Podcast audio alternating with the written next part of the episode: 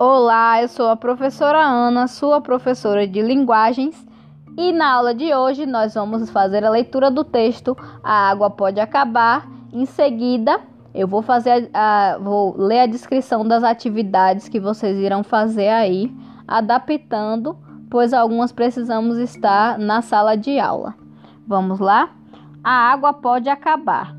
Abrimos a torneira, a água pinga no copo, bebemos. O ritual é tão corriqueiro que nem pensamos nele enquanto o executamos.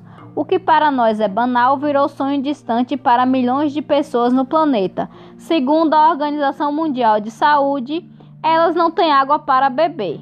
Para as outras, o problema é diferente. A água existe, mas está contaminada e poderá matar a população com doenças como cólera, hepatite e diarreia.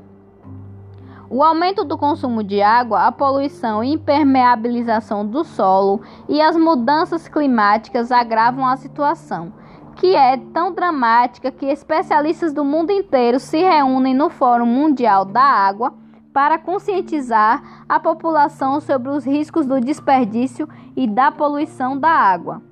O Fórum Mundial da Água importante por buscar e dar reconhecimento global à temática dos recursos hídricos, tem sua sede para a edição de 2018 na cidade de Brasília.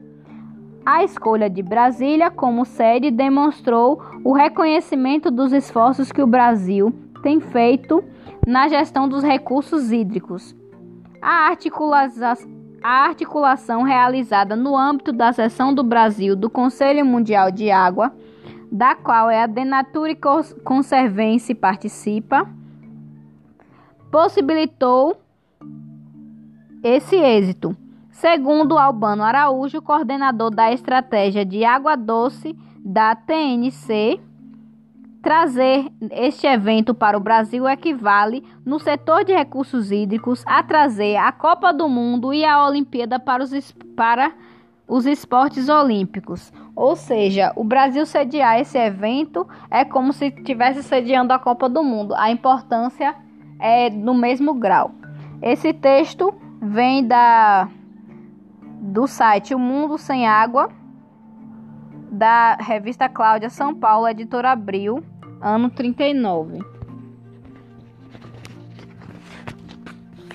Agora vamos lá para a descrição. Após a leitura do texto, troque ideias com os colegas e com o professor. Como não temos ainda como trocar essas ideias, nós vamos, vocês vão pensar aí na casa de vocês. Qual a importância da água no nosso planeta? Em sua opinião, a população está desperdiçando água por quê? E aí, vocês podem também escrever essas ideias no caderno. É uma boa ideia. Não temos espaço para escrever aqui no módulo, nessa página 56, mas vocês podem escrever no caderno se vocês quiserem. Ou então vocês podem levar isso para a atividade de vocês do jornalismo. Será que a poluição das águas é uma das causas da falta de água no mundo, no planeta? Será? Será? Será? Pronto, vamos responder aqui a atividade número 1, a questão 1. Comente com os colegas e com o professor sobre a situação da água no mundo. Registre sua opinião. Como vocês não têm os colegas nem o professor, vocês podem perguntar para algum parente da sua casa a situação da água no mundo e vocês vão responder aí na letra na atividade do número 1, na página 56. Número 2. Quais são as principais causas da possível falta de água no mundo? O que, é que vocês acham? Quais são as principais causas? Vocês vão responder aí.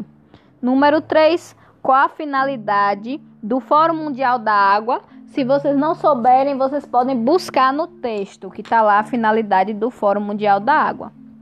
Número 4. O Fórum Mundial da Água é comparado a outros eventos de relevância mundial. Quais são eles? E aí, quais são os eventos? Dá uma olhadinha no texto e responde aqui.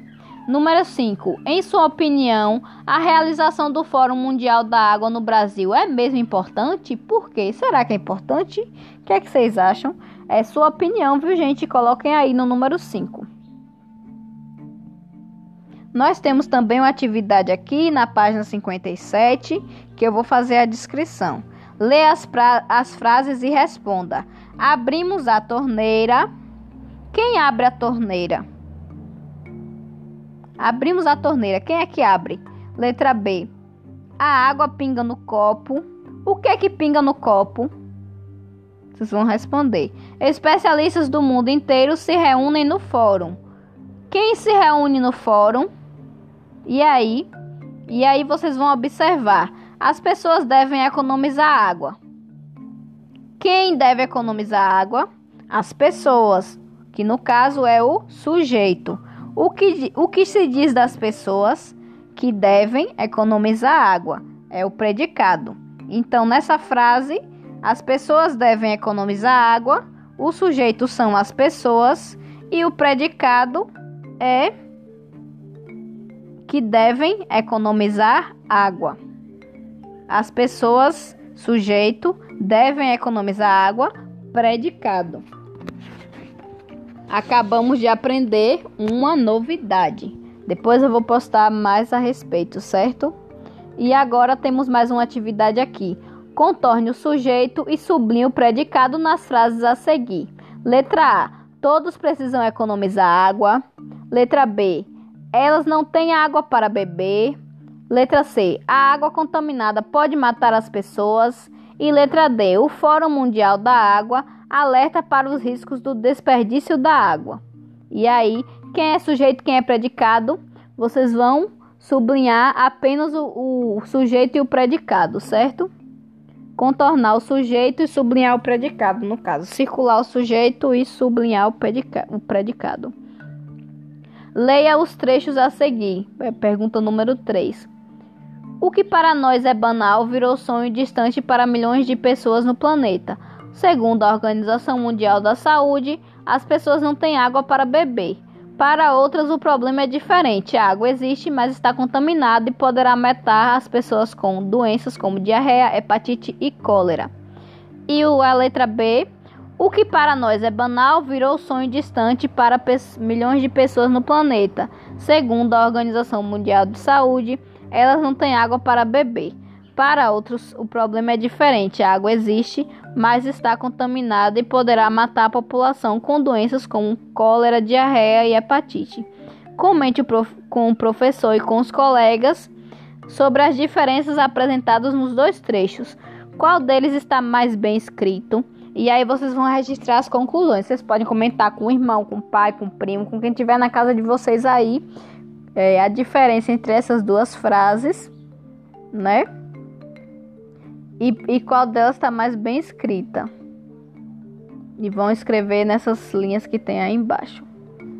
Localize, número 4. Localize o sujeito e o predicado nas orga organizações, nas orações a seguir. Muitas pessoas não têm água para beber. Quem é o sujeito e quem é o predicado nessa frase? Letra B. A água pode estar contaminada. Quem é o sujeito, quem é o predicado? Vocês vão colocar aí, tem um espaço.